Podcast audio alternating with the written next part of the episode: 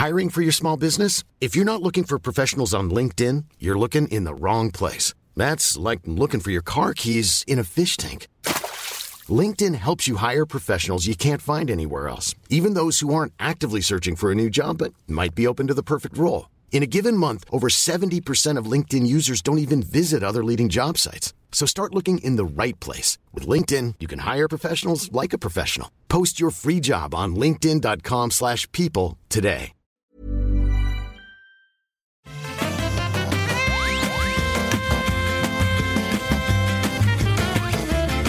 Bonjour à tous et à toutes, nous sommes dans le rendez-vous jeu, l'émission où on vous résume toute l'actu du jeu vidéo, PC, console, mobile, tout le jeu vidéo est là avec vous.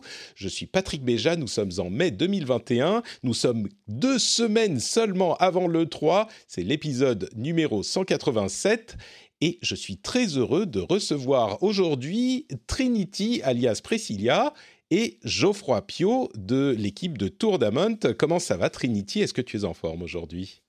Et je suis toujours en forme, Patrick. Toujours en Donc forme, la je sais. pêche.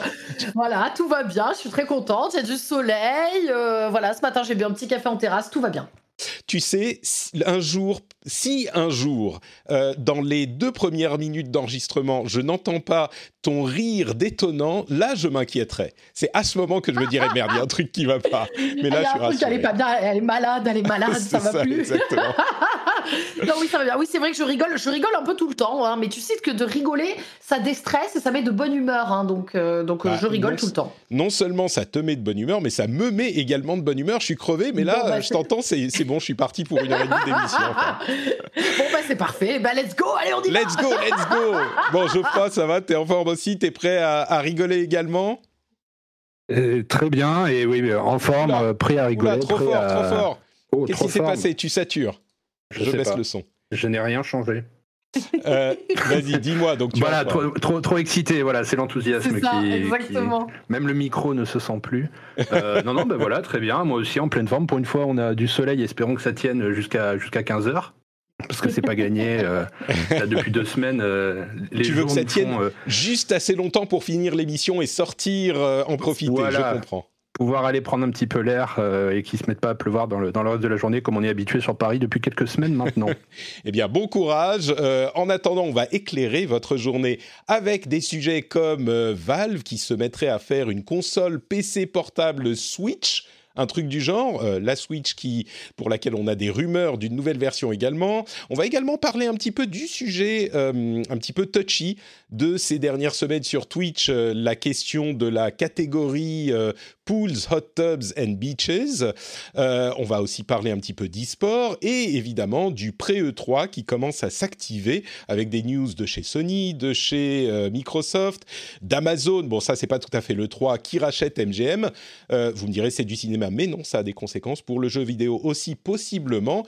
Et on a plein d'autres petites news. Avant ça, je voudrais tout de même remercier les auditeurs qui soutiennent l'émission financièrement sur Patreon. Sur.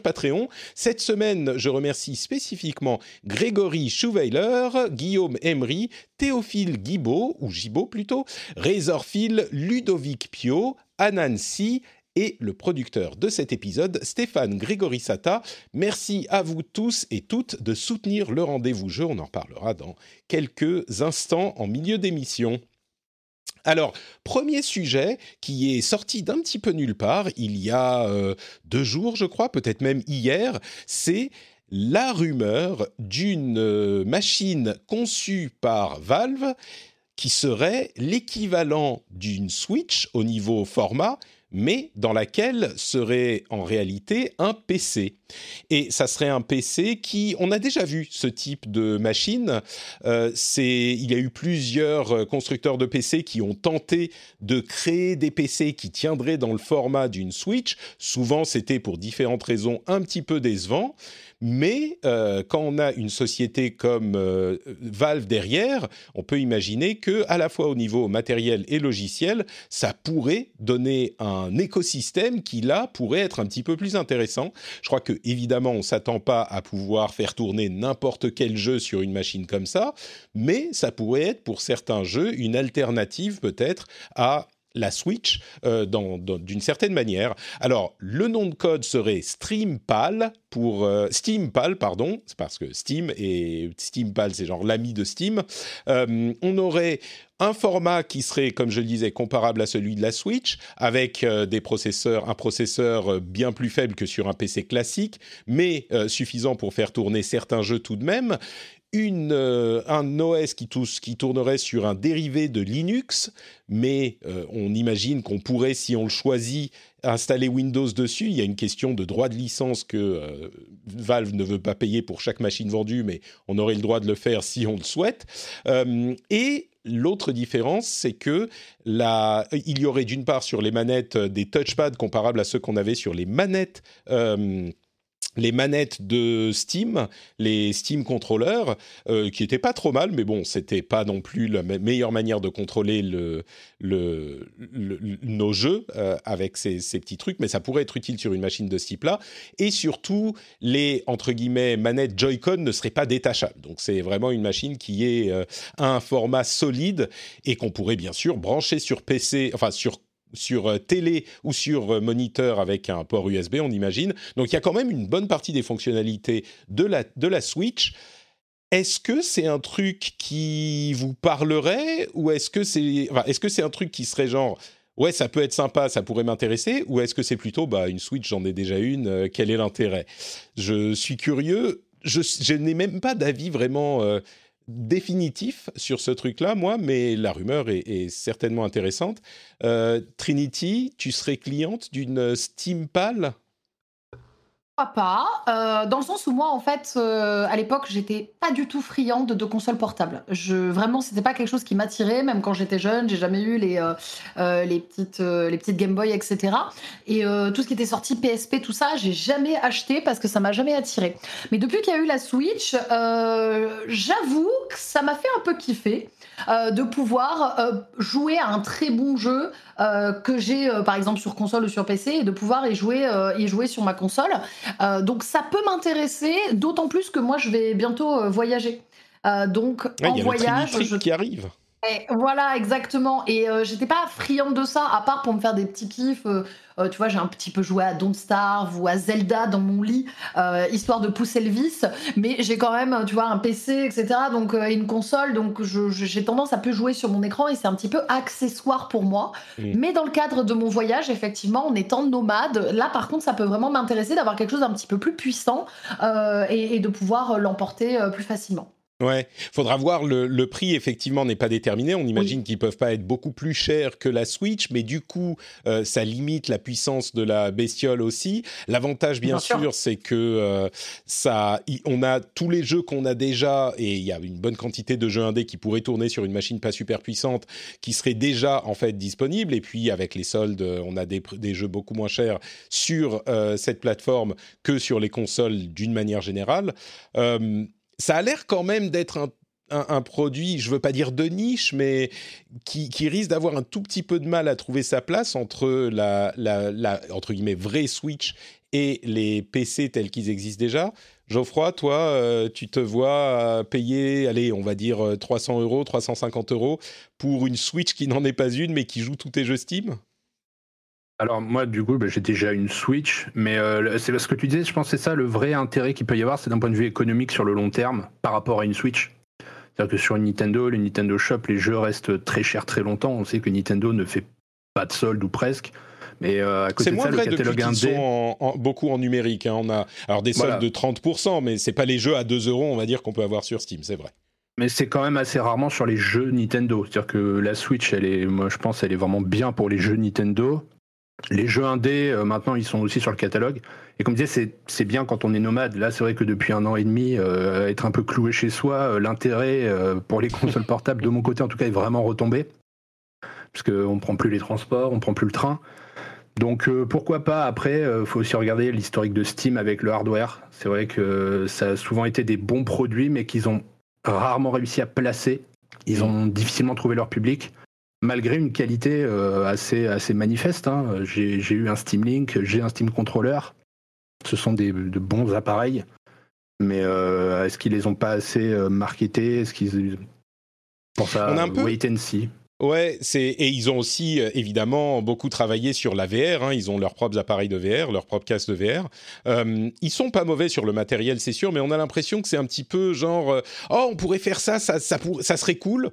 Et puis au final, euh, on n'est pas certain que ça trouve un, usage euh, à grande échelle. Il y a des gens qui l'apprécient, mais je suis pas sûr que ça soit un truc de, masse qui, adresse un marché de masse et donc qui tienne sur le long terme. Mais pourquoi pas Peut-être. Peut-être qu'ils auront d'ailleurs une offre euh, qui serait un petit peu différente de ce qu'on imagine, parce que là, c'est de la spéculation sur l'évidence en fait. Si on te dit Steam, Switch, bah tout ce qu'on peut imaginer et immédiatement dans les spéculations. Mais peut-être qu'ils ont quelque chose de différent dans leur euh, sac qui rendrait la chose euh, un petit peu plus attrayante et auquel on ne pense pas. À voir, à voir. Euh, puisqu'on parle de Switch, il y a aussi des rumeurs qui datent d'aujourd'hui, qui viennent encore une fois de chez Bloomberg, sur le fait que la fameuse Switch Pro dont on parle depuis maintenant, j'ai l'impression, des années, et pourrait être enfin annoncée juste avant le 3 pour annoncer des jeux au moment de l'E3. Donc on parle de, euh, du mois prochain, du mois de juin, donc dans, dans quelques semaines, voire moins. Bon, on n'a pas plus d'informations sur le sujet depuis les dernières rumeurs et pas vraiment plus de certitudes, mais des détails sur euh, la chaîne de production, le fait que ça serait euh, possible même avec les problèmes d'approvisionnement dont sont victimes les entreprises de la tech. Bref, euh, encore une rumeur de plus qui tendrait à dire que la Switch Pro arriverait. Au bout d'un moment, quelqu'un va finir par avoir raison, vous voyez, à, force que on dise. ça. À force de spéculer, euh, il y a forcément quelque chose qui va tomber juste. Hein. C'est ça. Au bout d'un moment, finalement, on va finir, et je pourrais dire, mais oui, j'avais raison quand je disais qu'elle sortirait un jour c'est quoi l'expression Une montre euh, qui, qui, cassée a quand même raison, donne la bonne heure deux fois par, euh, par jour. Bon, par jour. C'est vrai. C'est vrai. Patrick, c'est un peu comme une montre cassée en fait. Euh, j'ai parfois par hasard un peu raison. non, mais c'est vrai que si on regarde l'historique de Nintendo, oui, enfin, on imagine que la Switch Pro, elle arrive. Quand, sous quelle forme Voilà, c'est pas, mais elle arrive. Ce qui, est, ce qui est intéressant et qu'on a noté à chaque fois qu'on en, qu'on en, parle, mais qui est suffisamment euh, inhabituel pour le mentionner. Euh, c'est comme aime le rappeler notre ami Thomas qui est, qui est dans la chat room. Ils vendent tellement qu'ils n'ont pas intérêt à changer de, de, console.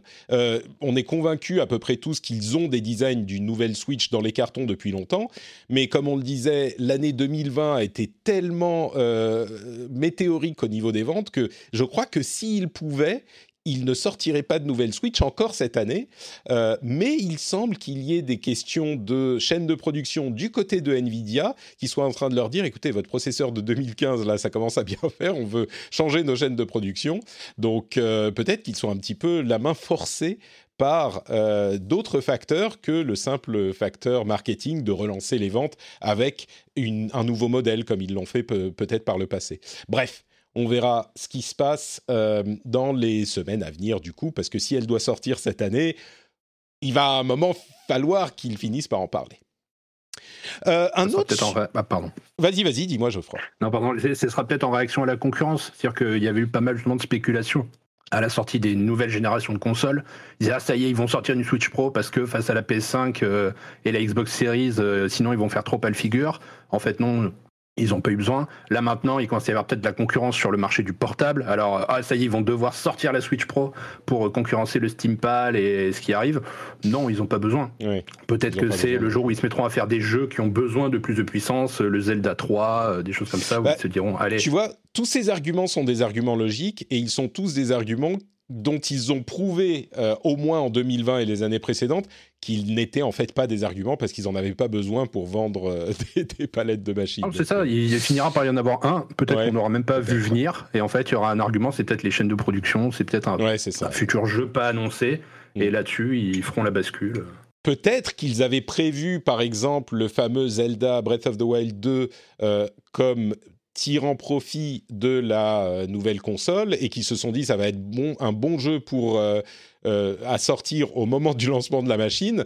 Et du coup, maintenant, il se retrouve un petit peu coincé, je caricature, mais parce qu'il pourrait quand même trouver une solution, mais il se retrouve un peu coincé en se disant, bah oui, on n'a pas besoin de la sortir, mais comme on veut sortir Zelda 2, peut-être qu'il faut qu'on la sorte quand même pour que notre cartouche dorée de Zelda 2 serve à quelque chose, quoi. Bon, on, on en reparlera quand on aura plus d'infos concrètes. Euh, un autre sujet que je voulais évoquer, c'est euh, le sujet, comme je disais, un petit peu touchy, de la catégorie Switch des euh, comment ça s'appelle hot tubs euh, euh, pools hot tubs and beaches. Alors c'est un sujet que j'ai pas évoqué jusqu'à maintenant parce que c'était un petit peu en périphérie du monde du jeu vidéo. Mais puisqu'on a des gens qui connaissent bien Twitch ici je me suis dit qu'on allait en parler. Et puis en plus on a une femme donc c'est pas mal d'avoir un avis des personnes essentiellement concernées et qui, qui, qui peuvent en parler parce que nous on est quand même des, des mecs qui parlons de ces sujets. Mais pour résumer la, chose, euh, il y a eu un gain de popularité de streameuses essentiellement, pas que, mais essentiellement de streameuses qui faisaient des streams depuis des piscines, des jacuzzis, euh, des bains, et qui a fait, qui a relancé en fait un débat qui est un petit peu un débat de fond sur Twitch depuis euh, les débuts de Twitch sans doute, qui est depuis toujours. Depuis toujours, oui, même, de, même depuis même avant Twitch. Dingue. Moi, ça, ça fait 7 ans que je stream, ça fait 7 ans qu'il y a un débat là-dessus. Et donc, qui est le débat de euh, est-ce que les femmes en général qui ont des tenues euh, euh, qui j'ai envie de dire aguicheuses, c'est peut-être pas juste, mais il y en a qui sont dans des tenues qui sont. Est-ce qu'on peut dire. Pardon? Affriolante. Affriolante, d'accord, on va dire ça comme ça. Euh, et du coup, qui pousse le curseur un petit peu loin en étant euh, parfois en maillot de bain dans des euh, piscines. Ça a fait débat. Twitch a dit bon, écoutez, ok, on va régler parce que les débats sont des des idées un petit peu, comment dire, un petit peu limite du genre euh, oh mon dieu la jeunesse va euh, chercher des euh, streams sur Minecraft et tomber sur des femmes en bikini mon dieu corruption des, esprits des jeunes. Ce qui est bon quand même un, un... pas le problème d'internet de base de manière générale hein, comme si ça n'existait pas sur tout le net quoi. C'est ça.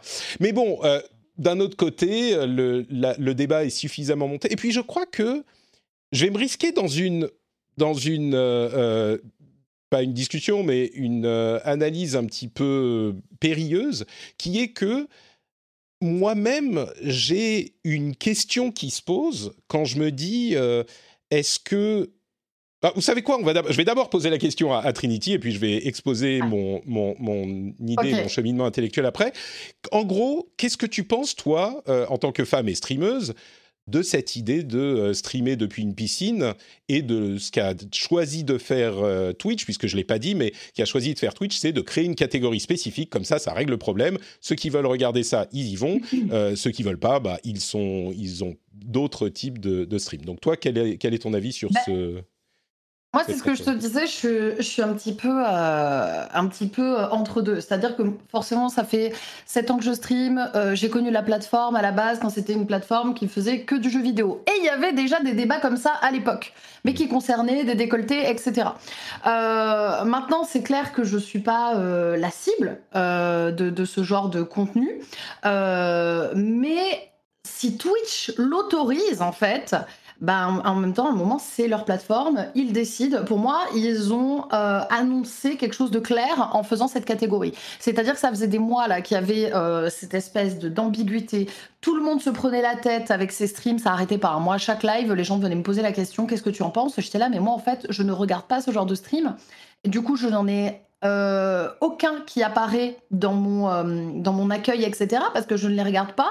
Donc pour moi, c'est comme s'ils n'existaient pas. Alors je peux comprendre le fait que les gens qui sont là depuis longtemps, euh, qui aiment le jeu vidéo, euh, ont, l'impression que ça part un peu en, vrille. Euh, mais il faut savoir qu'en fait, Twitch, il est en train de suivre pour moi l'exemple, entre guillemets, de YouTube. On a voulu ouvrir les catégories, on a rajouté du just setting, du voyage, de la cuisine, de l'art, etc. Et bien évidemment, avec toutes ces choses-là, arrivent les dérives qui surfent sur des failles. Parce que là, en fait, typiquement, ce qui se passe avec le pool Hot Tub and Beaches, c'est vraiment une faille qui est exploitée pourquoi c'est autorisé? Tout simplement, Twitch, dans sa, dans sa législation, euh, pour l'instant, dit que nous avons le droit de nous mettre en maillot uniquement si nous sommes euh, dans, une, euh, dans une piscine, etc. Donc, eh ben, il y a des gens qui ont exploité la faille. Ils ont dit, OK, il y a des filles, elles sont arrivées, elles ont dit, bah, il y a une faille, je peux mettre une piscine et je peux me mettre en maillot. donc, je pense que Twitch s'est un peu, un peu retrouvé pris de court. Et il faut quand même être honnête ça leur apporte beaucoup d'argent. Euh, donc je pense qu'il y euh, euh, y a une, ça a été très compliqué pour eux, à mon avis, de trancher. Il y avait aussi euh, ce que je peux comprendre derrière, un peu tous les gens qui appuyaient le fait que, bah écoutez, les femmes elles font ce qu'elles veulent. Si on les a envie de se mettre en maillot, elles se mettent en maillot. Je veux bien. Et de l'autre côté, il y avait, ok, mais on est sur une plateforme de gaming, ce qui est un peu faux parce que Twitch s'est ouvert à plein d'autres sujets. Donc moi, je suis un peu teintée de gris. C'est ce que je te disais juste avant le live, c'est que je suis euh, ni blanc ni noir euh, au niveau de ce sujet. Je suis pas la cible. Je comprends complètement que les gens se sentent un peu dérangés parce que à la base, ils sont fans de jeux vidéo et euh, et, il voit arriver des trucs un peu moins euh, profonds en termes de contenu. Euh, et en même temps, bah, chacun fait, fait ce qu'il veut et surtout Twitch a tranché. Donc Twitch a mis cette catégorie. Ça veut dire qu'ils l'ont accepté et que au moins, bah moi je suis assez contente qu'ils aient fait la catégorie parce que bah il y a plus le truc de c'est dans le just chatting, dans le dans l'endroit où tout le monde parle et là effectivement tu pouvais vraiment tomber sans le vouloir sur des filles en maillot de bain. Là au moins il y a une catégorie spécifique. Ok, super. Bah écoute, euh, je pense que c'est bien résumé. Euh, je, vais, je vais juste ajouter mon cheminement intellectuel. Euh, et je suis, en, gros, je suis assez d'accord avec toi et je suis assez. comment dire J'ai envie de dire. je suis assez clair sur l'idée que, également, ça sort de ses proportions un petit peu. Je peux comprendre, il y a des gens qui disent ah oui, mais donc euh, on est, on peut tomber sur ce truc alors qu'on veut euh, autre chose. Ok, c'est pas la fin du monde non plus, tu vois. À la limite, un enfant de 13 ans va voir une fille en maillot de bain, euh, comme tu le disais, c'est pas la première fois qu'il va voir ça, je pense. Et, surtout, techniquement, ces lives sont censés être marqués plus 18. Donc, un enfant de 13 ans qui a vraiment un compte mineur n'est pas censé les voir. Hein. Oui. Et puis, je crois que sur, sur Internet, c'est pas une raison, mais sur Internet, je pense qu'on voit mais même dans la rue, tu vois des, des pubs pour des yaourts avec euh, des gens dénudés, y compris des femmes. Enfin bref, on, est tous d'accord que ça va pas traumatiser les, les, les, adolescents de voir des femmes en maillot de bain. Euh, mais il y avait une, une réflexion que je me suis fait, mais vraiment une, un examen de ma propre, de, de, ma propre compréhension des choses. C'est qu'il y avait, si je suis parfaitement honnête, un petit truc qui me titillait dans l'idée que dans les streams de jeux vidéo, il y a des femmes qui portent des tenues euh, affriolantes. Et quand je dis affriolantes, c'est même pas genre des maillots de bain, mais des, euh, des, des, des, décolletés profonds, des trucs comme ça. Et je me disais, ouais, quand même, c'est, pas gênant, elles font ce qu'elles veulent, mais est-ce qu'elles ne tirent pas? Comment dire? Je sais que c'est coupable cette réflexion, mais c'est, c'est celle que j'ai un petit peu eue. C'est genre, est-ce qu'elles ne tirent pas un avantage injuste de leur euh, situation de leur euh, euh, statut de femme en mettant en avant euh, leur décolleté. Tu vois, c'est, je sais que c'est je, vois complètement ce que tu veux dire, et, mais en même temps, on peut retourner le problème parce que ça veut, ça veut dire que en face, il y, a une réponse. Tu vois, il y a une réponse qui est masculine. Donc, tu vois, c'est, un jeu entre les deux, on va dire. Mais tu dis ah, est-ce qu'elles sont pas en train d'exploiter ça? Et du coup, je mais d'exploiter ça d'une part, pourquoi? C'est pas non plus la fin du monde, mais j'en ai parlé à ma femme. J'ai dit, toi, qu'est-ce que t'en penses? Parce que encore une fois, dans ce genre de cas, je crois qu'il vaut mieux demander l'avis aux, personnes concernées. Et elle m'a dit un truc qui m'a marqué. Peut-être que tu peux me dire si tu es d'accord ou pas, Trinity, mais elle m'a dit, tu sais, de mon expérience, généralement, les femmes, quand elles s'habillent, même quand elles s'habillent un petit peu sexy, c'est pas forcément pour les mecs, c'est plus pour elles-mêmes. Et les mecs ont tendance à penser que, donc je sais pas, peut-être que ça te parle aussi. Ça m'a, ça m'a frappé un peu. Et, et l'autre aspect, c'est que, admettons même qu'elles tirent parti de leur décolleté pour avoir un petit peu de, un petit peu plus de vues. Admettons. ce qu'il faut bien comprendre, enfin peut-être que je me trompe, mais la, la conclusion à laquelle je suis arrivé, c'est que moi, qui, qui qu'on soit, on va tirer parti de notre, euh, de notre euh, statut, de, notre, de nos avantages ou peut essayer de, retourner nos inconvénients. Et tous les mecs blancs qui sont des Twitchers, peut-être qu'il y en a plus, mais on a aussi un avantage qui est beaucoup plus dont on ne, ne on se rend même pas compte, c'est que on a un point commun avec une partie de l'audience Twitch qui est sans doute la majorité, qui sont des mecs blancs, euh, qui soient adolescents ou pas. Et le fait qu'on puisse, tu vois, il y a cette sorte de familiarité, on est euh, euh, codé pour se, faire confiance aux gens qui nous ressemblent un petit peu, notre tribu, et ça c'est un avantage en soi mine de rien. Donc c'est un avantage qui est dont on se rend peut-être pas compte, mais on en tire parti aussi. Et on, enfin bon bref, je sais pas, c'est pas. Je, je, comprends, je vois complètement ce que tu veux dire, c'est euh, très clair. Euh, et, oui, bien évidemment, euh, on peut, une femme peut, peut, tirer parti, peut tirer parti de ça. après, bah, c'est pas une majorité. Moi, je suis un peu partisante de. Mmh. Euh, quand les choses ne m'intéressent pas ou, euh, que c'est pas dans mon truc, en fait, je tourne, je détourne le regard beaucoup. Euh, tu vois. Et c'est un peu ce qui se passe là par rapport à par rapport à Twitch parce que je sens qu'il y a, il y a c'est assez dingue parce que ce sujet il y a quand même une animosité ambiante. Mmh. tu l'as peut-être pas vu mais moi en étant vraiment dans le milieu de Twitch euh, euh, sur Twitter, ça balance H24 euh, sur les filles. Bon, là, on parle des maillots de bain, mais ça, parle, ça balance H24 là-dessus. et de l'autre côté, bah, t'as des filles hyper énervées qui, qui répondent hyper violemment. Enfin, c'est hyper tendu comme climat, alors qu'en fait, moi, personnellement, elles font un peu ce qu'elles veulent. À partir du moment où elles ne m'attaquent pas moi dans mon intégrité et qu'elles attaquent personne d'autre dans leur intégrité, je vois pas où est le problème en fait. Tu vois? Certes, oui, Twitch, euh, bah ouais, Twitch c'était une plateforme de gaming, mais en même temps, le fait que ça soit une plateforme qui soit ouverte à d'autres choses, et ceci en fait partie. Ça fait aussi qu'à l'heure actuelle, bah, nous, en tant que streamer, on a plus de viewers, on a, euh, euh, vous avez pu découvrir plus de streamers aussi, qu'on est mieux payé, etc. Parce que ça s'est ouvert à plein d'autres d'autres choses aussi. Mm. Donc, bah, il y, a, y a toujours un peu de blanc et un peu de noir dans chaque situation, je pense. Ouais. Écoute, euh, je pense que effectivement, elles font un peu ce qu'elles veulent. Euh, c'est pas rien de tout ça n'est dramatique.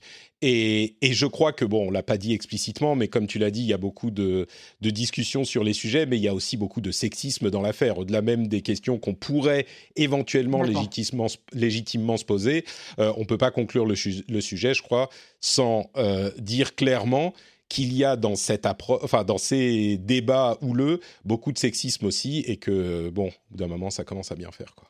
Oui, bah c'est toujours, euh, on conclura sur, euh, voilà, c'est souvent effectivement beaucoup d'hommes euh, qui, qui, qui, parlent de tout ça, alors que ce sont les premiers à les regarder, mais sur d'autres sites qui ne sont pas Twitch, en fait, tu vois. Mm. Mais juste parce que là, c'est sur Twitch, ah, tu vois, y a, il, faut, il faut un petit peu euh, déverser son sel euh, dans tout ça. C'est un peu compliqué, ouais. Et puis, et puis soyons clairs, le, plus de nudité qu'on va voir, ça va être généralement, à moins que ça soit des trucs artistiques clairement marqués, euh, le plus de nudité qu'on va voir, c'est des maillots de bain. Donc, oui. voilà. Oui, oui, c'est ça. Euh, bon, puisqu'on parle de Twitch, merci de, cette discussion, euh, Trinity.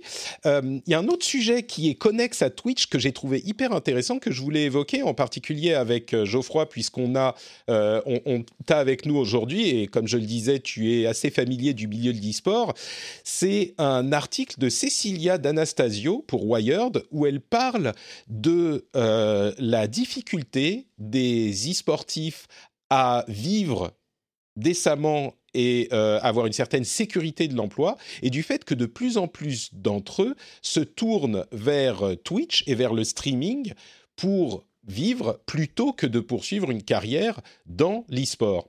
Euh, j'ai trouvé cet article particulièrement intéressant parce qu'on l'a vu, peut-être que dans l'Overwatch League c'est plus présent qu'ailleurs, mais certainement dans l'Overwatch League, il y a c'est, une ligue que je suis plus que les autres, donc je, l'ai euh, constaté à plusieurs reprises, euh, des e-sportifs qui, à cause des changements de... C'est pas que d'une euh, équipe qui va soit les prendre, soit les, euh, garder, mais, ou, les, ou les renvoyer, ou ce genre de choses. Il y a aussi des changements euh, plus ou moins annoncés ou concertés avec la communauté que fait le développeur au jeu qui va influencer directement euh, les capacités et le métier des e-sportifs? En plus de ça, les changements de format des euh, tournois, l'incertitude sur l'avenir de ces ligues, etc., etc. Au final, il y en a plein qui se tournent vers Twitch et qui choisissent plutôt que de poursuivre une carrière d'e-sportif, cette carrière de, je ne sais pas si on peut dire entertainer, qui, qui est plus vraiment le même métier. Euh, je me demande si c'est un truc que tu as constaté, euh, toi, Geoffroy, et ce que tu en penses au final. Euh, est-ce que c'est bien ou pas bien? Enfin, je sais pas si on peut dire les choses comme ça, mais ce que tu en penses on peut pas vraiment juger. La question, c'est effectivement si on compare les e-sportifs à, à de véritables athlètes, ce qu'ils sont quand on voit les rythmes, l'entraînement, la, enfin, que ce soit la motivation ou la force mentale qu'il faut pour participer. Dans le sport, on a souvent ce principe de reconversion. Quand tu es trop vieux pour faire ton sport, bon ben en général, euh, les gens ils restent dans le, dans le milieu en devenant coach, en devenant euh, présentateur, commentateur. Ils restent dans le milieu. Euh, dans l'e-sport, tout se fait plus vite. En fait, tout va beaucoup plus vite. C'est-à-dire que c'est arrivé, ça a explosé, ça a rassemblé des millions de gens, et on voit du coup cette évolution très rapide où on avait des, des, anciens, des vétérans de l'e-sport qui avaient pris leur retraite, qui sont revenus ou qui sont restés faire du contenu. On pense par exemple à Shroud, qui a arrêté sa carrière très tôt, entre guillemets, par rapport à d'autres joueurs. Il était euh, vraiment au meilleur de sa forme quand il a arrêté pour se reconvertir sur Twitch et sur YouTube. Et c'est en train de devenir effectivement de, de plus en plus présent, comme tu disais, parce que, euh, parce que quand il s'agit de créer du contenu, la concurrence est quand même moins rude, les rythmes de vie, ça permet d'avoir une vie à côté. Euh, faut pas perdre de vue, voilà, ce sont des athlètes qui s'entraînent 10 à 12 heures par jour, qui doivent voyager, alors peut-être moins depuis un an, mais qui, font des compétitions très régulièrement. Et euh, les revenus euh, sont, dans les très grosses équipes, sont très corrects a priori, mais sont quand même très liés au cash prize et au marketing, à la marketabilité de, l'équipe et des joueurs.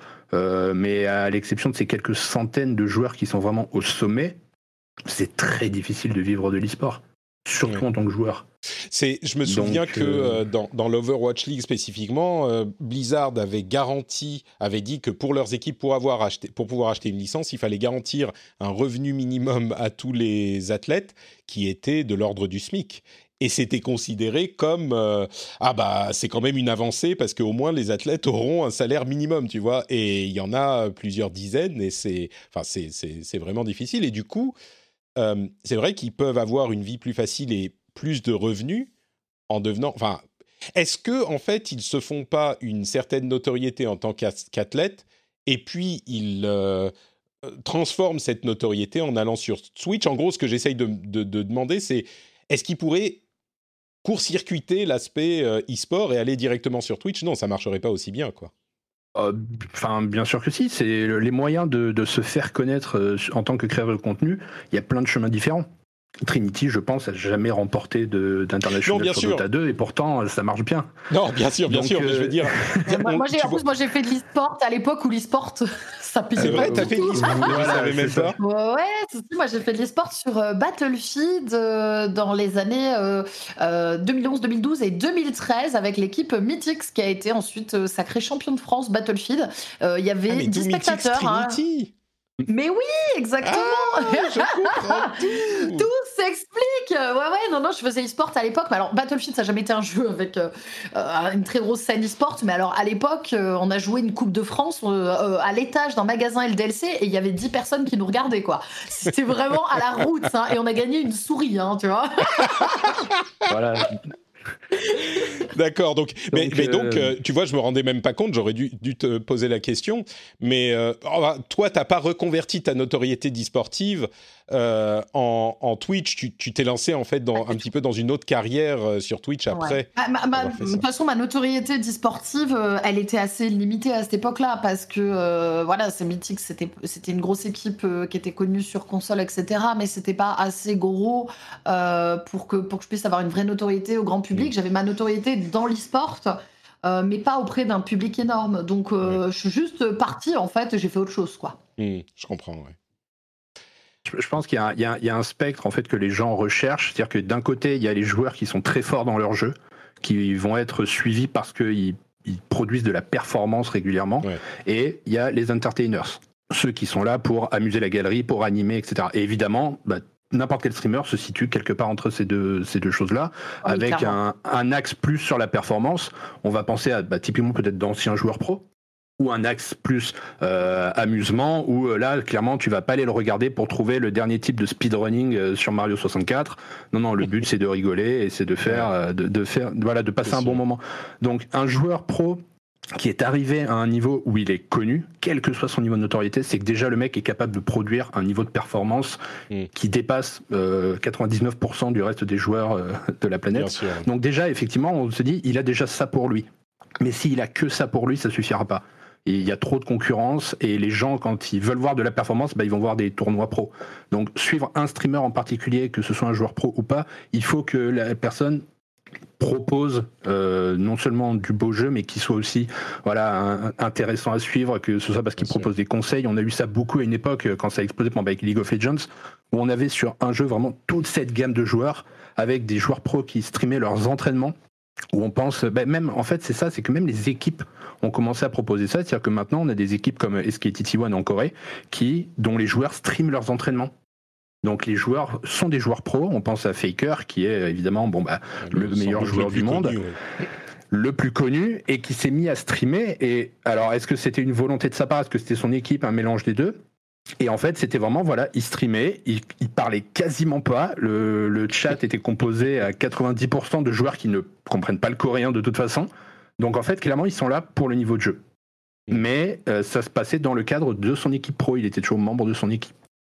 Donc euh, même les équipes s'y mettent. C'est pas seulement une volonté de joueurs, je pense, c'est que même d'un point de vue des sponsors, des revenus, comme je disais, un revenu de sponsor, c'est c'est calculé sur la base de la marketabilité de l'équipe. C'est est-ce que l'équipe elle est connue, est-ce que les joueurs sont connus, est-ce qu'il y a du storytelling? Bien sûr. C'est évidemment lié aux résultats, mais c'est aussi lié aux personnalités. Donc euh, c'est un moyen de, enfin c'est une source de revenus supplémentaires qui euh, qui vient vraiment compléter parce que les cash prize, encore une fois, on pense à des internationals qui brassent des dizaines de millions de dollars. Oui, très bien, il y en a un par an et il y a 15 euh, joueurs qui mm. vont gagner de quoi vivre euh, grâce à ce tournoi-là. Et la, plupart, euh, tu te bats pour gagner une souris, comme disait Trinity. Bon, c'est peut-être un peu plus aujourd'hui. c'est un peu plus aujourd'hui. à l'époque, c'était ça, en tout cas. C'est vrai, ouais. Mais, mais c'est vrai que, comme tu le disais, il y en a quelques dizaines, quelques centaines qui réussissent à en vivre et peut-être bien, mais il y en a beaucoup aussi qui ne réussissent pas. Et j'avais trouvé intéressant l'idée qu'ils se disent, bon, ben, fuck tout ça, euh, moi je vais me mettre euh, sur Twitch et ça va être plus simple. Et peut-être effectivement qu'il... Euh, quand, quand, tu fais partie de ce spectre des Twitchers qui sont là pour la performance, évidemment tu peux y arriver sans être passé par une équipe d'e-sport, enfin par une équipe de, de ligue, mais si tu l'as fait, bah, tu as déjà une certaine notoriété. Et peut-être que c'est un moment maintenant où tu peux et que le, ça sera bouché ensuite et qu'il y aura trop de monde. Mais bon, c'est intéressant de voir que certains quittent leurs équipes pour devenir Twitchers. Mais ça peut marcher aussi dans l'autre sens. C'est-à-dire que, par exemple, si on rapproche même de la, de la Formule 1, s'il y en a qui connaissent un peu, c'est-à-dire qu'un joueur, quelqu'un qui va streamer, qui va se faire une grosse communauté, qui va être réputé, qui aura son petit niveau de jeu, peut à l'inverse se faire recruter par une équipe parce que justement il apporte avec lui cette marketabilité, cette, euh, cette amabilité oui, mais il reste qui pas, fait que les gens vont le suivre. Il reste pas dans les, il reste un an, deux ans et puis ils finissent par retourner. Enfin, ce que j'ai vu moi de, de, ceux que j'ai suivis, généralement ils restent deux ans et puis ils reviennent vers euh, le stream parce que comme tu le disais, c'est tellement éreintant et incertain. Bon, peut-être qu'il y a des contre-exemples aussi, mais. Il y a, alors je, là comme ça, j'avoue, je n'en ai pas, mais c'est vrai qu'il y a ce côté vraiment de rejoindre une équipe. Maintenant, il y a, il y a les joueurs pros, il y a les joueurs pros qui streament, il y a les streamers purs qui ne font que de la communauté. En fait, ils sont là pour plaire aux gens, pour faire marcher la marque, en fait, pour faire connaître la marque d'une équipe. Mmh. Pas oublier qu'une équipe d'e-sport, c'est une marque hein, avant tout qui a des sponsors et qui doit évidemment bah, générer des revenus pour payer les employés, les joueurs et compagnie. Oui, donc c'est euh, un, élément marketing de la stratégie euh, de, de, l'équipe. C'est ça, et je, mm. je pense qu'en fait, dans, dans l'ensemble de l'e-sport, on cherche encore ces, ces, business models. On cherche encore à savoir comment, ok, comment est-ce qu'on va générer du revenu et que ce soit les équipes, même les studios, les éditeurs. C'est-à-dire qu'un un circuit e-sport pour un jeu comme League of Legends sur Riot, ok, très bien, ça fait 10 ans que ça marche, euh, c'est évident qu'ils vont continuer à le faire. Mais la vraie question à se poser, c'est pourquoi ils le font? C'est quoi, eux, leur intérêt? Bah, évidemment, c'est de faire en sorte que LoL soit toujours un jeu qui fasse parler de lui, qu'il y ait toujours des nouveaux joueurs, que les joueurs restent, qui dépensent de l'argent. Donc un nouveau jeu qui va sortir, ils vont vouloir lancer leur, euh, leur programme e-sport, c'est du marketing. Euh, mm. Nous voilons pas la face, c'est du marketing et évidemment, il faut un retour sur investissement. Donc il faut attirer des équipes, il faut attirer des joueurs. Et pour l'instant, je pense que voilà, on, voit justement ça change très, enfin pas très souvent, mais on va dire que le, paradigme évolue très rapidement parce que justement ils essaient des choses. Il y a euh, Overwatch, il y a Riot, ils tentent la franchise mm. et ils se donnent quelques années pour voir le résultat. Est-ce que c'est la bonne solution ou pas? C'est encore un peu tôt pour, le, pour le dire. Ouais. C'est ça qui est difficile parce qu'ils peuvent changer du jour au lendemain et les vies des athlètes euh, sont dans la balance, quoi. Mais bon, bref.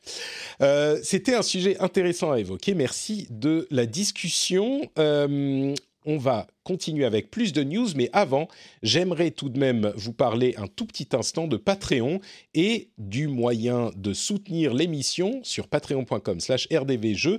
Vous pouvez décider de soutenir financièrement le rendez-vous jeu euh, parce que vous l'aimez bien, parce que vous passez un bon moment en notre compagnie, parce que vous appréciez les discussions, les résumés d'informations, vous apprenez des choses, vous euh, trouvez des analyses intéressantes et vous vous dites, bah écoutez, c'est sympa, moi je mettrais bien une petite pièce comme dans une machine d'arcade à l'époque, pour ceux qui l'ont connu. Allez, un petit euro, euh, ça fait pas de mal et ça fait du bien.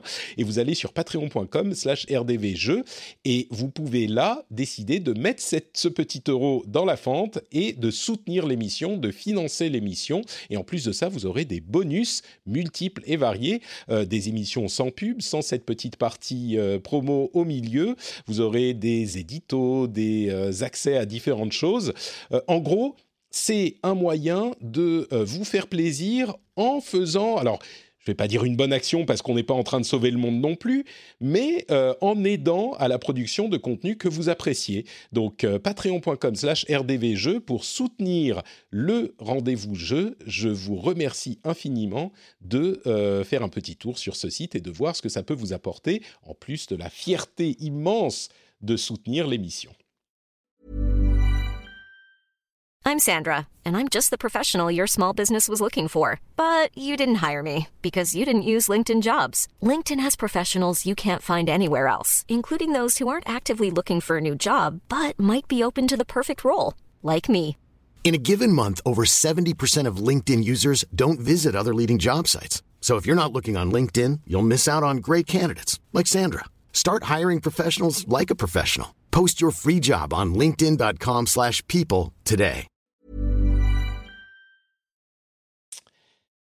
Alors, euh, sujet suivant. Euh, moi, j'ai pas. J'aime bien qu'on parle de nos jeux du moment régulièrement, mais là, moi, j'ai pas trop de, jeux du moment. Vous savez pourquoi Je suis un petit peu occupé.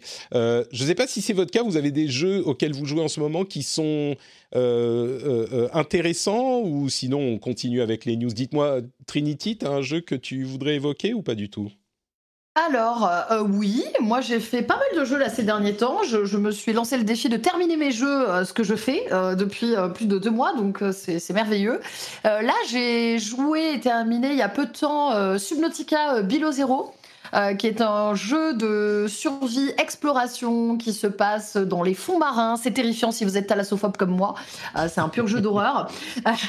Mais euh, excellent jeu, excellente histoire. C'est tout simplement le, jeu qui fait suite au Subnautica premier du nom, hein, qui est un jeu indé qui avait extrêmement bien marché. là, le 2 a été bien amélioré, ça rame moins, c'est voilà, joli, c'est très agréable à jouer. Et si vous aimez le craft et la survie, bah c'est fait pour vous. Et je suis aussi en train de, euh, de me refaire euh, Medieval, là, en ce moment, le remake. D'accord. Oui, j'allais dire, euh, c'est rétro. D'accord, Medieval, très bien. Ouais. Le petit remake là, qui était sorti il y a un an et demi, franchement, il fait plaisir. Hein. J'ai jamais joué à Medieval, ça m'a jamais attiré, mais clairement, il y a des gens, il y a des clients. il y a des clients, ouais. Subnautica Below Zero. Euh, j'avais été trop terrifié par le premier déjà, donc euh, je me suis pas lancé dans, dans Below Zero. Mais clairement, c'est un jeu qui a euh, sa fanbase, qui est particulièrement apprécié. Geoffroy, est-ce qu'il y a un jeu dont tu voudrais parler? Je suis également en train de faire Below Zero. Je l'ai pas encore terminé, mais je suis en train. Et je tiens à préciser, il n'y a pas besoin d'être thalassophobe pour faire dans son pantalon, hein, effectivement, dans ces, dans ces jeux-là. Euh, il est effectivement beaucoup mieux optimisé, toujours très beau, avec des environnements et un bestiaire renouvelé qui, qui font qu'on on prend vraiment du plaisir à y retourner, même si on retrouve vite ses marques et que je trouve le, le scénario un peu moins inspiré que l'original. Donc si on n'en a fait aucun des deux, je pense que le premier reste quand même euh, le, meilleur choix. Mais pour ceux qui ont aimé le premier, voilà, on repart dans une nouvelle aventure, donc c'est vraiment du plaisir. C'est les mêmes mécaniques d'exploration. Euh, on refait un petit peu la même chose ou il y a suffisamment de nouveautés dans le les, les comment dire l'arbre d'exploration pour que ça soit remotivant ou c'est juste plus de la même chose? Pas de Non, bêtises, je crois que c'est un DLC qui est parti en cacahuète et qui en fait euh, est devenu un jeu à part entière en fait. hein. Ah, j'avais Euh, l'impression si que c'était un DLC, oui, euh, à l'époque. Et d'accord. On m'a dit voilà, c'était une idée de DLC, mais ils l'ont euh, ils l'ont tellement développé que ça a fait un, un jeu à part entière quoi. D'accord. Il y, a eu, euh, il y a eu au milieu du développement, au milieu de l'early access, il y a eu un véritable virage à 180 degrés où ils ont changé l'équipe de narration, de scénario. Donc il y a eu, euh, il y a vraiment une histoire. C'est la même planète, c'est le même univers, mais c'est une toute nouvelle histoire qui n'a que quelques petits clins d'œil au premier. Mais euh, non, non, ils ont réussi à faire quand même quelque chose de très intéressant, très sympa pour un 1,5, on va dire. C'est pas vraiment un Subnautica 2. Ouais, c'est ça. D'accord. Mais euh, c'est. Non, non, il y a. Encore une fois, si on a aimé le premier, c'est euh, les yeux fermés. Il y a, Oui, il y a- il y a- il y a Si- vraiment de quoi faire. Mais si on n'a pas fait le premier, tu recommandes de faire le premier d'abord quand même. Oui, d'une part parce que je trouve qu'il est plus inspiré et il pose des bases qui, qui ne sont pas réexpliquées dans celui-ci. D'accord. En fait, pas en Bah, termes de gameplay, on peut très facilement jouer, mais en termes de scénario, comme je dis, il y a des clins d'œil, il y a des petits éléments qui prennent vraiment du sens si on a fait le premier. Super. Eh ben écoutez, c'est la fête à Subnautica. Je suis donc le seul qui n'y aura pas joué euh, dans cette émission. On en parle à peu près toutes les semaines. Euh, Euh, on va- s- Oui, non, ah pardon. Non, j'ai- bah, sinon moi j'ai fini Cyberpunk il y a pas longtemps. Ah puisque j'attendais d'avoir ma, ma RTX et que j'ai eu du mal à aller au bout parce que ça a été une grosse déception. Hmm. Et tu l'as quand même fini. Je l'ai quand même fini parce que, parce que je voulais voir la fin de l'histoire. Parce qu'en fait, je l'ai, je, je l'ai abordé comme un RPG. J'ai voulu le voir jusqu'au bout comme un RPG, ce qu'il n'est pas. Donc j'ai voulu voir une fin. J'ai vu deux fins euh, qui sont très proches hein, l'une de l'autre, qui sont juste un embranchement euh, à 30 minutes de la fin. Et bah, jusqu'au bout, j'ai pas été emballé. Donc euh, malheureusement, je pense qu'il va dormir un gros gros moment dans ma bibliothèque. Je sais pas si je le reprendrai un jour pour voir éventuellement après des patchs ou après peut-être un DLC de contenu ou quelque chose comme ça pour avoir un peu de la nouveauté. Mais euh, je dirais que si on a envie de faire du cyberpunk, il vaut mieux euh, prendre sur soi, plisser un peu les yeux et retourner faire le Deus Ex original, qui voilà, qui, qui est quand même beaucoup plus beaucoup plus sympa d'un point de vue RPG, qui était ce que je recherchais. C'est marrant jusqu'à jusqu'au bout parce que maintenant ça fait quelques mois, je crois qu'on peut dire qu'on arrive au bout des avis sur le jeu. Jusqu'au bout, en dehors même des questions des des, des bugs, parce que là c'est plus de ça qu'on parle, euh, il y aura eu des avis extrêmement divisés sur Cyberpunk Oui. avec des gens qui l'aiment beaucoup et d'autres qui sont hyper déçus. Donc euh, bon, Ouais, on- c'est drôle parce que moi, tu vois, mon conjoint vient de le finir. Ah, Il a tout fait, toutes les quêtes annexes, tout, tout, tout, tout, tout. Il l'a fait à 100% et lui, il a kiffé. Mm. Il m'a dit, bah tu vois, j'ai bien aimé quoi par rapport à tout ce qui a été dit dessus. Il a bien aimé l'histoire, il a, il a tout kiffé. ouais. Tu vois, donc comme quoi les avis que- sont vraiment divisés. Bah, je pense quoi. que ça dépend vraiment de ce que tu en attends et de l'état d'esprit que tu as quand tu commences à y jouer et quand tu y joues. C'est-à-dire que si tu le prends comme un GTA dans un nouvel univers, c'est un régal. Ouais, ouais. Moi, encore une fois, je, on m'avait vendu du RPG, j'avais pas suivi les dernières news, j'ai pas regardé les tests parce que justement, j'avais commandé une RTX en fin d'année dernière, j'ai eu 12 000 péripéties, euh, ce qui fait que j'ai donc dû tu l'as eu six mois plus tard, ouais. Et 4, mais euh, du coup j'avais tout bloqué. J'avais vraiment, j'avais fait euh, hermétique, je ne veux rien voir du jeu, je veux rien lire. J'avais arrêté de lire les tests du moment où il était sorti, et j'y suis allé, bon pas les yeux fermés, mais euh, presque. Et euh, ouais, des illusions quand même. C'est-à-dire que ça part très très bien.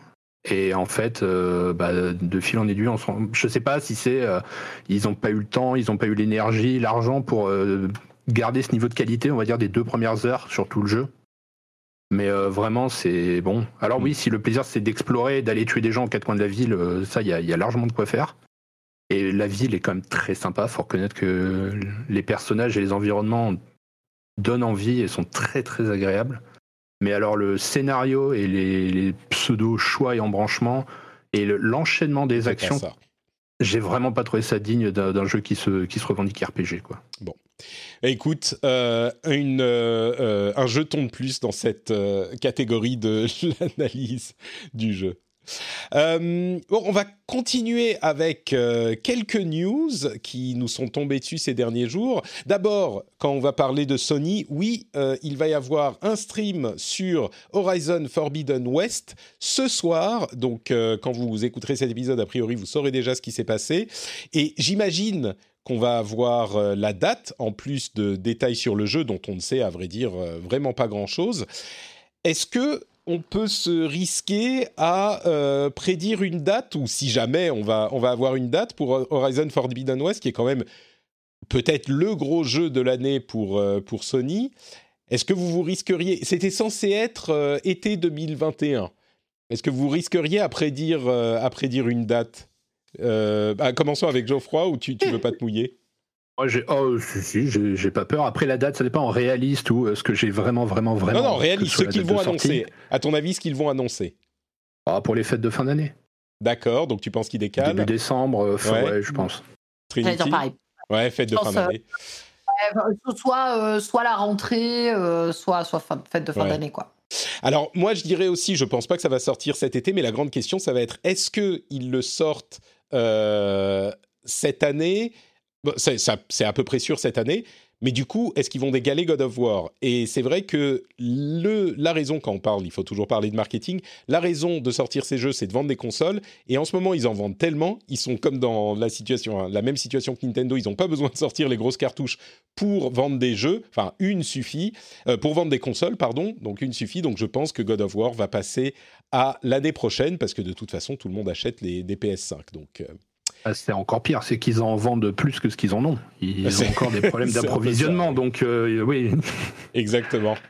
Euh, il y a aussi eu une euh, réunion des, euh, je sais plus comment c'était, réunion des investisseurs, c'est ça, de Sony, qui a annoncé plusieurs choses. Alors d'une part, le fait que Uncharted 4 sera le prochain jeu à sortir sur PC, et c'est un gros morceau. Alors c'est pas The Last of Us ou bah, je sais pas God of War justement, qui sont les grosses grosses cartouches de Sony, donc on ne sait pas s'ils vont sortir celle-là. Mais Uncharted 4, c'est quand même une série très connue et très euh, populaire. Donc, euh, elle va arriver sur PC. On ne sait pas quand exactement. Il y a différentes autres euh, informations, comme le fait qu'ils vont a priori plus s'investir dans le cloud streaming. On attend une annonce pour un moment, on ne sait pas quand, mais peut-être euh, quelque chose de lié à un possible équivalent du Game Pass de Sony. On verra euh, s'ils disent quelque chose qui va dans ce sens. C'est encore de la spéculation, mais ils disent qu'ils s'investissent dans le euh, cloud streaming. Ils ont déjà le PlayStation Now, évidemment.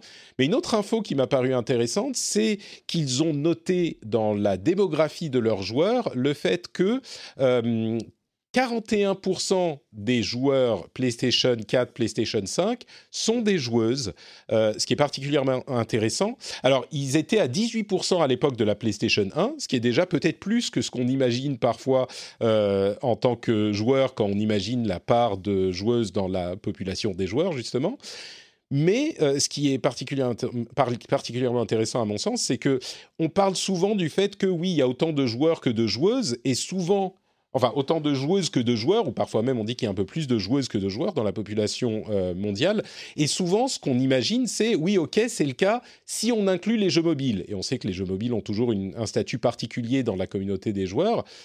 Et là, ça, ça montre que 41%, bon, on n'est pas à la parité, mais on n'en est vraiment pas loin. Et je pense que la plupart des gens, si on avait demandé euh, aujourd'hui comme ça à froid, combien vous pensez qu'il y a de joueuses, quel est le pourcentage de joueuses sur PS4, PS5, euh, je pense que la plupart des gens auraient dit un chiffre bien inférieur à 41%. Moi, en tout cas, j'aurais dit, je ne sais pas, peut-être 10-15%. Et en réalité, même sur PS1, c'était déjà plus. Donc euh, voilà, j'ai trouvé ce chiffre intéressant, 41%. Bon, on n'est pas à la parité, mais on n'en est pas si loin finalement. Et l'augmentation est substantielle. Oui, pardon, Trinity.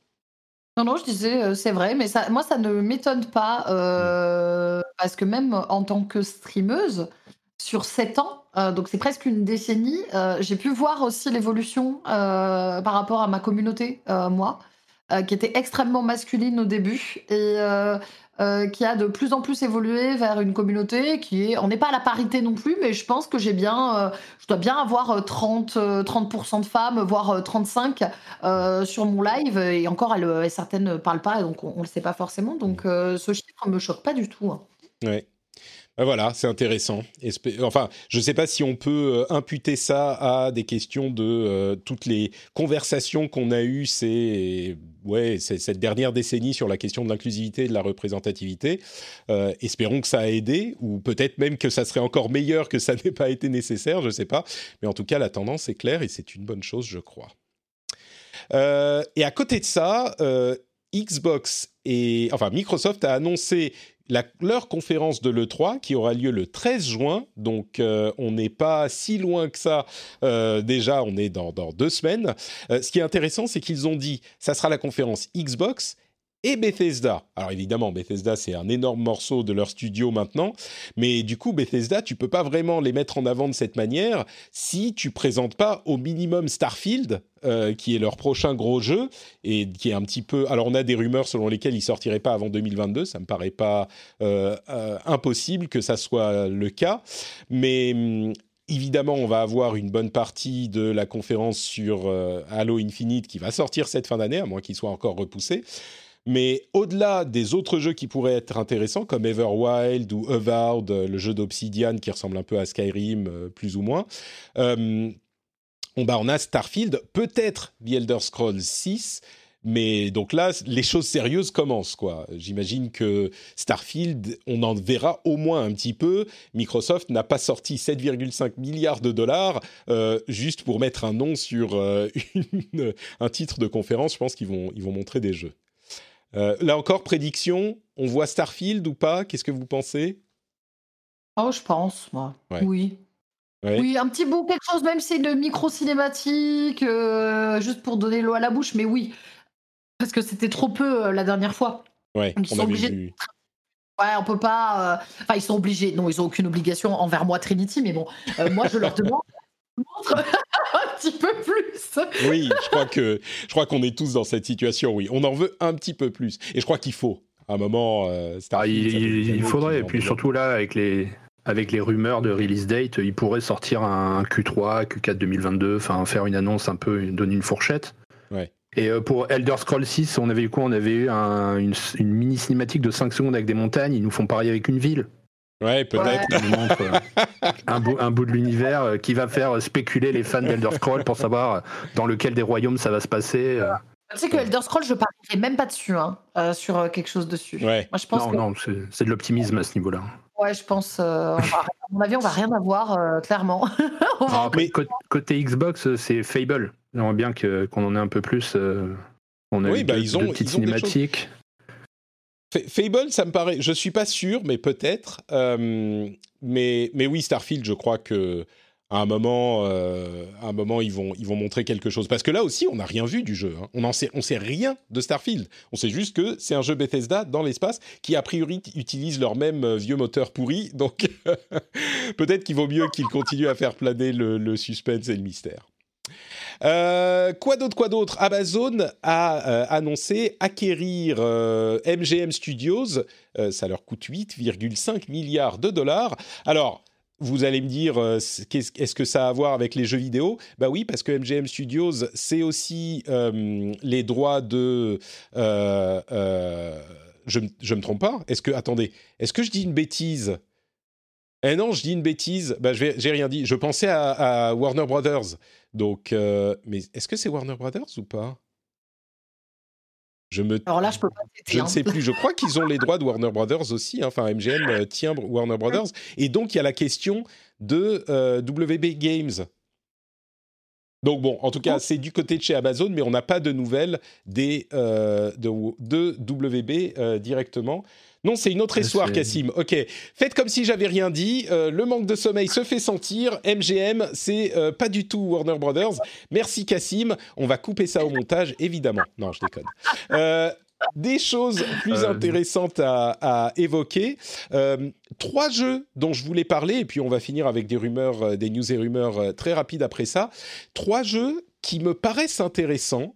Euh, le premier, c'est Phantom Abyss, un jeu qui est édité par Devolver, si je ne m'abuse, qui a un concept vraiment intrigant. C'est, euh, on va dire, du parcours d'exploration de, euh, de, de temples perdus, un petit peu à la Indiana Jones, où chaque temple est généré aléatoirement et on a une chance d'arriver au bout, mais on a euh, parmi les pièges, genre euh, des, gros marteaux qui font le pendule, vous savez, des, euh, flèches, des lances qui sortent du sol, ce genre de choses.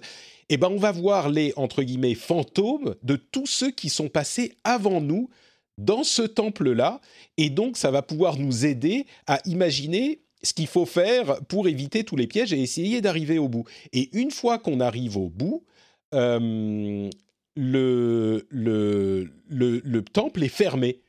Donc, on a une infinité de temples qui sont générés aléatoirement, mais pour les explorer, on n'a qu'une seule chance en fait. Si j'ai bien compris, hein, c'est pas 100% clair, euh, si on rate l'exploration de ce temple-là, ben on peut plus le refaire. Peut-être que je me trompe sur ce point. Ah. Euh, mais c'est un concept qui est vraiment euh, intéressant, intrigant, et on a aussi un, fouet avec lequel on peut s'accrocher au, euh, enfin pour, pour, pour s'aider pour euh, traverser les environnements, etc. Je trouve ça intrigant comme, euh, comme ça change. C'est vrai que c'est un concept qu'on voit pas trop souvent, quoi. Donc, tu sais, pour. Alors, moi, c'est pas le genre de truc où je passerai 5 heures, clairement. Mais tu vois, passer une petite heure de, temps en temps là pour essayer de faire mon temple, ça me plairait bien. Exactement, ouais. Je pense que ça peut être sympa. C'est peut-être difficile, c'est peut-être un, un, jeu très difficile, mais peut-être qu'il y aura des difficultés de temple. Bref, c'est un jeu marrant, ça, ça, enfin qui a l'air marrant. C'est euh, Phantom Abyss et euh, il arrive en early access dès le mois de juin. Un autre jeu dont je voulais parler, c'est Moon Samurai, qui est c'est presque euh, un jeu qui a trop de poncifs des genres de ce genre de jeu. C'est du pixel art super bien animé entre plateforme et combat mais il y a une esthétique qui est tellement sympa que ça m'a quand même parlé. Euh, on n'a pas de date, mais c'est un studio qui est russe, je crois, qui s'appelle Nunchaku Games, euh, et qui, enfin, le look du jeu est vraiment attirant. On a des animations qui me font presque penser à Alone in the Dark euh, de l'époque. Non, pas Alone in the Dark. ah, Bref, le, le, le, jeu qui était super bien animé, bref, peu importe, c'est très très vieux. Mais euh, ça a l'air vraiment sympathique, à voir si le gameplay euh, suit ensuite, mais à garder dans un coin de la tête, euh, garder un coin d'œil dessus, un coin de l'œil dessus. Non, c'est pas comme ça qu'on dit. Bref, vous aurez compris, Moon Samurai. En plus, à la fin du trailer, il sort une sorte d'épée laser, et du coup, tu dis, waouh, ça va pouvoir faire des trucs cool. Euh, et le dernier jeu que je voulais évoquer, c'est celui euh, qui m'a fait penser à, Trinity. C'est un jeu qui s'appelle Necromunda Hired Gun, qui est un jeu dans l'univers de Warhammer 40 euh, 000 et qui est. Alors, je vais pas mettre la musique parce que on va pas se risquer des DMCA, mais c'est vraiment Warhammer 40 000, ambiance super métal, un petit peu euh, ah augmentation euh, euh, de, de méca, méca cybernétique. Et on a du, du bah, justement du métal en musique tout le temps. C'est un fast FPS vraiment très fast qui fait penser à Doom. Il y a du sang partout, ça explose. et c'est en plus de ça, on peut avoir des compagnons chiens qu'on peut équiper avec des mâchoires métalliques, ce genre de trucs. Je sais pas pourquoi je me suis dit ça va plaire à, Trinity. J'adore, il dit alors écoute, il y a du sang, euh, on tire partout, il y a du métal, et y a... Alors j'ai pensé à Trinity. oui, mais exactement, j'adore le genre, ce genre d'univers. Euh, alors, je peux pas jouer tout le temps, tu vois, à des fast FPS, mais de temps en temps, tu vas me faire un bon Doom, et eh ben j'adore. Donc là, oui, clairement, quand je vois les images, le jeu me tente, euh, me tente pas mal. Ça a l'air bien énervé. Ouais, voilà, je pense que c'est une bonne, euh, une bonne définition. Ça a l'air bien énervé, effectivement. C'est très dark, très euh, et en, même temps un petit peu d'humour. Donc, euh, Necromunda Hired Gun, c'est comme ça que ça s'appelle. Et ça, ça arrive quand Ça arrive le 1er juin sur PS5 et Xbox et PC. Bientôt? C'est bah tout près, ouais. Ouais, Ah bah, bah, tu vois, j'avais pas de jeu à faire, bah c'est parfait. Necromunda. Euh, bon, on va partir sur les euh, rumeurs et news rapides. Euh, d'abord, il semblerait, bon, on va voir des news très vite hein, sur ça, a priori à l'E3, mais il semblerait que Team Ninja soit en train de préparer un Final Fantasy Souls-like qui s'appellerait Final Fantasy Origin et qui serait exclusif à la PlayStation 5. Je pense que c'est une convergence de différentes communautés qui, je ne sais pas si ça sera, je sais pas si ça sera l'explosion de joie générale ou l'intrigation générale de tous ces gens-là qui vont lever un sourcil. Mais bon, c'est quand même, quand on met Final Fantasy et Souls-like euh, dans la même phrase, forcément, c'est euh, intrigant.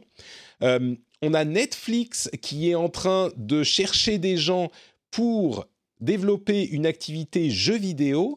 Alors on sait que euh, c'est compliqué souvent pour euh, les sociétés de la tech d'aller dans le jeu vidéo, mais Netflix c'est pas les derniers dans le développement de choses euh, un petit peu difficiles et il n'est pas du tout impossible qu'ils réussissent à faire quelque chose là-dedans. C'est pas surprenant parce que ils sont arrivés au bout de leur croissance dans l'abonnement pour la, la vidéo.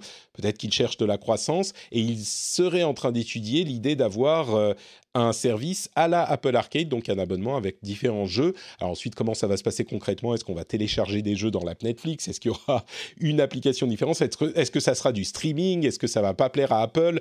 Est-ce qu'on utilisera les manettes euh, connectées à notre euh, PC ou notre box? On ne sait pas.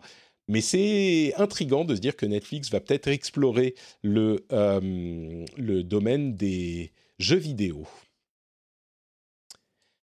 Euh, on continue avec les news. Vous m'arrêtez s'il y a des choses qui vous, qui vous parlent. Euh, je parle d'Overwatch parce que, évidemment, c'est toujours un amour pour moi, mais il a été annoncé qu'Overwatch 2 passerait du 6v6 en PvP à 5v5. Et là, ça a l'air de rien. Donc, on sera, ça sera des équipes de 5 plutôt que des équipes de 6. Il y aura un tank, euh, deux DPS et deux healers. Et la raison pour laquelle je précise, c'est que, comme je le disais tout à l'heure, toutes les équipes de l'Overwatch League qui avaient aujourd'hui deux tanks, deux DPS et deux healers vont devoir bah, se séparer d'un tank. Alors forcément, tous les tanks, tous les joueurs ne sont pas sur les bancs, euh, enfin en, jeu euh, à chaque match, mais ils avaient quand même de quoi alimenter deux tanks dans l'équipe. Là, qu'est-ce qui va se passer pour tout cela? Je pense qu'il y a eu des e-sportifs et des e-athlètes euh, qui ont eu des sueurs froides en entendant ça parce que, leur boulot. Tous, les tanks, tous, les tanks, devaient être en sueur là. Hein. Mais ouais. J'imagine que ouais, dans, dans la structure, euh, euh, etc., ça doit, être, euh, ça doit être assez angoissant de voir toute la méta changer. Ça change absolument toute la méta et comment ils fonctionnaient. Ça change la structure de l'équipe, ça change la structure de leur, toute leur strat. c'est un gros changement, quoi. Hein. Complètement, ouais, complètement. C'est comme une décision particulière, ouais de, que la, réponse à un problème de d'équilibrage des tanks dans les teams, ce soit euh, bah, on réduit la taille des teams et pas euh, on va revoir les tanks, euh, leurs compétences ou comment bah, ils, fonctionnent en synergie. Hein, c'est un choix difficile au niveau du développement de jeu et je pense qu'on pourrait discuter de, de, ça pendant longtemps. Je crois que on peut l'expliquer de différentes manières, mais, mais la réception des équipes, oui, c'est sûr que c'est Ok, donc euh, je cherche du boulot, c'est ça que vous êtes en train de me dire. Tous les off-tanks se disent bon bah je vais devoir changer de métier quoi. Ouais. Peut-être qu'ils pourraient. Après, euh, moi du, du point de vue un peu plus un peu plus grassroots, c'est qu'au niveau communautaire, on va dire à la base de la pyramide compétitive pour un jeu, ça va beaucoup simplifier euh, l'organisation des tournois parce que bah, réduire la taille d'une équipe en fait dans un jeu, c'est d'autant plus facile de monter une équipe avec ses potes, de rejoindre un tournoi et euh, c'est exponentiel. C'est-à-dire qu'une mm. équipe de 2, c'est infiniment plus facile qu'une équipe de 5.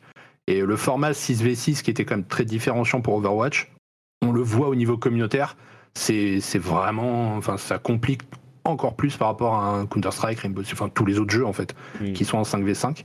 Donc ils ont peut-être voulu s'aligner aussi sur la concurrence et de dire, bah voilà, une équipe qui a l'habitude de jouer ensemble dans n'importe quel autre jeu, elle peut venir faire un tournoi d'Overwatch, elle peut faire du compétitif euh, communautaire beaucoup plus facilement. C'est euh, ah, alors encore une fois, je dis, je dis pas que je dis pas que c'est la raison, hein, mais c'est une voilà, c'est une des conséquences. Et euh, peut-être que ça, ça, ça indique peut-être aussi une volonté de ensuite de monter quelque chose de plus solide à mm. partir de la base de, la, de cette pyramide compétitive et de pas juste s'occuper de la, du top e-sport et des, euh, voilà, de la Pro League. Intéressant, oui. Bah, ils ont, eux, ils ont euh, donné des raisons qui étaient plus au niveau du développement, euh, des questions d'impact sur le jeu de chaque joueur, des questions de lisibilité des matchs, etc., euh, etc. Mais peut-être que ça a joué aussi, effectivement. C'est une analyse à laquelle j'avais pas pensé. Enfin, encore une fois, c'est étonnant de dire bon, il y a un problème de lisibilité dans notre jeu, on supprime un joueur.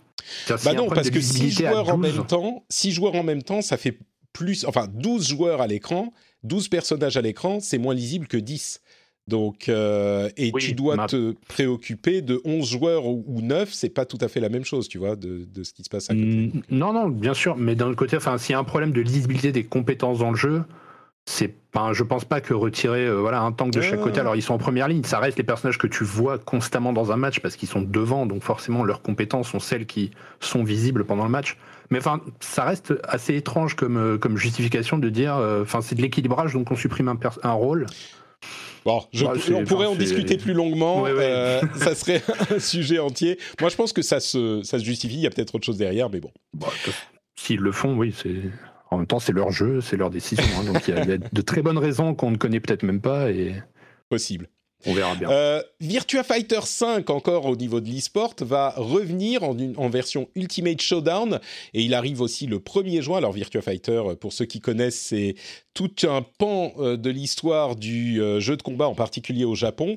Euh, mais il arrive sur PlayStation 4 et il fera partie des jeux offerts dans le PlayStation Plus en juin avec Star Wars Squadrons. Donc un bon cru pour le PlayStation Plus. Bon, peut-être plus pour les joueurs de jeux de combat nostalgiques, même si j'ai jamais joué. C'est le genre de jeu que je suis content d'avoir, mais que j'aurais pas acheté. Donc Virtua Fighter 5, je le lancerai sur PS5.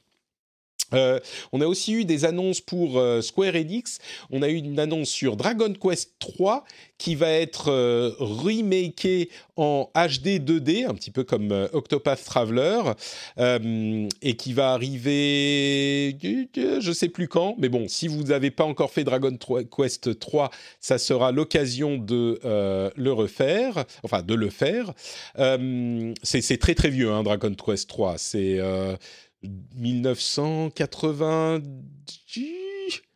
Bon, là encore, je ne veux pas dire de bêtises, mais c'est vraiment euh, un look de, des années 80 presque, Dragon Quest 3. Donc euh, là, un remake, c'est une vraie, euh, peut-être 90, mais c'est une vraie occasion de, de le ressortir si vous n'avez jamais joué à cette série qui est un petit peu mythique.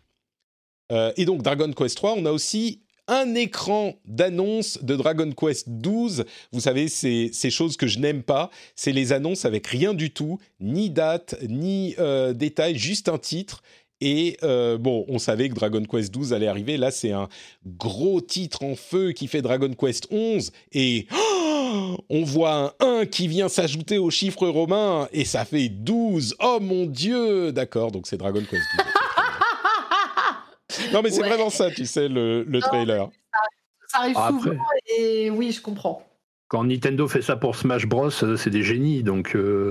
Oh, bah, ça, ça m'irrite autant hein. quand ils ont présenté, ah. euh, quand ils ont présenté euh, Metroid Prime 4 comme ça, ça m'a frustré tout autant, tu vois. Donc, mais bon, bref, on a ces jeux-là qui arrivent et puis on a des dates pour Pokémon Legends, Acreus et euh, Brilliant Diamond et euh, Shining Pearl. Euh, c'est, ça arrive donc en janvier 2018 pour Pokémon Legends Acreus et Brilliant Diamond et Shining Pearl, c'est le 19 novembre. Donc voilà quelques centaines de milliers de Switch vendus en plus pour Nintendo, assez facilement finalement. Bravo à eux. Et on conclut avec quelques news industrie rapides. Euh, la manette PS5 est branchable sur PC bien sûr, mais Metro Exodus, le, remaster remake, est le premier jeu à utiliser l'adaptive trigger de la PlayStation 5 sur PC. Ce qui veut dire que, alors ce qui est intéressant d'une manière générale, c'est que ça veut dire qu'on peut utiliser les manettes, les gâchettes adaptatives de la PlayStation 5, de la manette de la PlayStation 5 sur PC. Et c'est plutôt une bonne nouvelle parce que ça peut permettre aux joueurs PC. Alors, en l'occurrence, c'est uniquement pour la version euh, enhanced de Metro Exodus, mais ça veut dire que ça va arriver, j'imagine, sur euh, plus de jeux que juste Metro Exodus. Et c'est plutôt sympa. Vous savez, l'adaptive trigger, c'est le fait que on appuie sur la gâchette et ça bloque à un moment. Il faut forcer un petit peu plus pour euh, déclencher l'action. Et c'est assez sympa, mais il y a peu de jeux qui l'utilisent. Mais le fait que ça soit utilisable sur PC aussi, ça pourra, euh, ça pourra euh, propager, généraliser l'adoption de cette technologie. L'Unreal Engine 5 arrive en accès anticipé allez regarder la démo, la dernière démo de l'Unreal Engine 5, euh, et vous allez voir à quel point on n'est pas encore dans la next-gen du tout. Hein. Il y a une démo où il y a des environnements qui sont peut-être très propices à la, la, comment dire, à mettre en avant les qualités du moteur, mais quand même, euh, c'est pas du tout la même chose que ce qu'on voit avec les jeux actuels, même quand ils sont développés pour PlayStation 5 ou Xbox Series X. Hein. Quand on voit ce que ça donne avec ces images-là, on se dit que le, le, meilleur de la next-gen est encore loin devant. Peut-être qu'on en verra un petit peu avec euh, Horizon euh, Forbidden West ce soir. Euh, ça, allez, on, va juste dire deux ou trois trucs en plus. Euh, si vous avez une Surface Duo, vous pouvez utiliser le streaming du Game Pass avec euh, la manette sur l'écran du bas de votre Surface Duo, un truc pas très utile, mais bon voilà. JJ Abrams a confirmé qu'il travaille sur un film Portal. Ça fait un moment qu'on a des rumeurs, bah c'est confirmé, il travaille dessus. Alors ça veut pas dire qu'il va sortir. Il n'y aura pas de BlizzCon en 2021, mais une sorte de BlizzCon Line début 2022, peut-être parce qu'ils n'ont pas vraiment de jeu à montrer encore. Et pour répondre à un truc qu'on disait la semaine dernière, il y a bien un jeu officiel euh, des Jeux Olympiques 2020. Euh, qui sortira, euh, qui sort ces temps-ci, le 22 juin 2021, sur toutes les consoles je vous étonnerai pas en vous disant que ça a pas l'air non plus. C'est un trailer de 30 secondes. Ça n'a pas l'air incroyable comme jeu, hein, mais bon, voilà, on en parlait la semaine dernière. Le jeu officiel arrive euh, au mois de juin. Et c'est tout pour toutes les news qu'on voulait évoquer aujourd'hui. Un grand merci à Trinity et Geoffroy d'avoir été présents avec moi dans cet épisode. Euh, avant de se quitter, je voudrais tout de même euh, donner à Trinity et à Geoffroy l'occasion de nous dire où on peut les retrouver sur l'Internet. Est-ce que tu peux nous dire où on peut te retrouver, Trinity? Bah, comme d'habitude, sur Twitch, euh, vous tapez Trinity et je suis en live 5 à 6 fois par semaine. À part cette semaine, je vais être en vacances. Oui Tu es en live Je me rendais pas compte que c'était aussi souvent. Tu fais combien d'heures par jour? Euh, Moi, en fait, je fais à peu près 35 heures par semaine de live. De live. Mais c'est pas. 35 heures de live, c'est pas juste 35 heures euh, au boulot. Bah, tu me diras si je me trompe, mais j'ai toujours eu l'impression que euh, tu ressors de 3-4 heures de live, tu es épuisé. Est-ce que c'est pas ah le ben, cas? Moi, je fais plus euh, là, selon, selon ce qui se passe, je suis plus entre 6 et 8-9 heures de live quoi, par jour. Oh, mais comment tu tiens? Bah, la passion. C'est la bonne réponse. Très bien, bravo Trinity. Donc, euh... et les vacances aussi. J'ai dit non, j'ai eu un bon point du coup avec cette réponse. Exactement. Mais, euh, puis, puis les vacances aussi. Voilà, là je prends une petite euh, fin de semaine. Je pars à Montpellier, euh, donc voilà, une petite semaine, prendre le soleil. Très bien. eh ben, écoute, amuse-toi bien. Geoffroy, où est-ce qu'on peut te retrouver sur Internet, si tu es quelque part ah. sur Internet en même temps? Alors moi c'est sur euh, Twitter, euh, @levomact et sinon sur Tournament. Si vous contactez Tournament un jour, euh, vous aurez affaire à moi. Très bien. Tournament qui est un outil de gestion de tournois d'e-sport en ligne. Exactement. Merci à tous les deux. Pour ma part, c'est NotePatrick sur Twitter, Facebook et Instagram. Vous pouvez me retrouver sur notepatrick.com pour avoir les liens vers tous les podcasts que je fais, y compris le rendez-vous jeu, et le lien vers le Patreon du rendez-vous tech. Euh, je dis le rendez-vous jeu, je voulais dire le rendez-vous tech, bien sûr. Mais vous pouvez aussi trouver le lien vers le Patreon du rendez-vous jeu si vous souhaitez soutenir l'émission. Euh, il y a plein de trucs sympathiques à avoir en contrepartie, en plus du plaisir, du bonheur, de l'honneur de euh, faire partie des gens qui sont activement dans la production de l'émission. Et bah, écoutez, le 3 arrive hein, bientôt. Je pense que le pré-E3 sera presque en train d'arriver au prochain épisode. Donc c'est la période un petit peu folle, la fête du jeu vidéo J'espère que cette année, ça sera un petit peu moins éparpillé que l'année dernière, mais dans tous les cas, on sera avec vous chaque euh, semaine pour résumer tout ce qui se passe et puis pour geeker un petit peu ensemble. Donc j'espère que vous serez au rendez-vous. Moi, je vous donne en tout cas rendez-vous toutes les semaines dans le rendez-vous jeu et je vous fais plein de bises à tous et à toutes. Ciao, ciao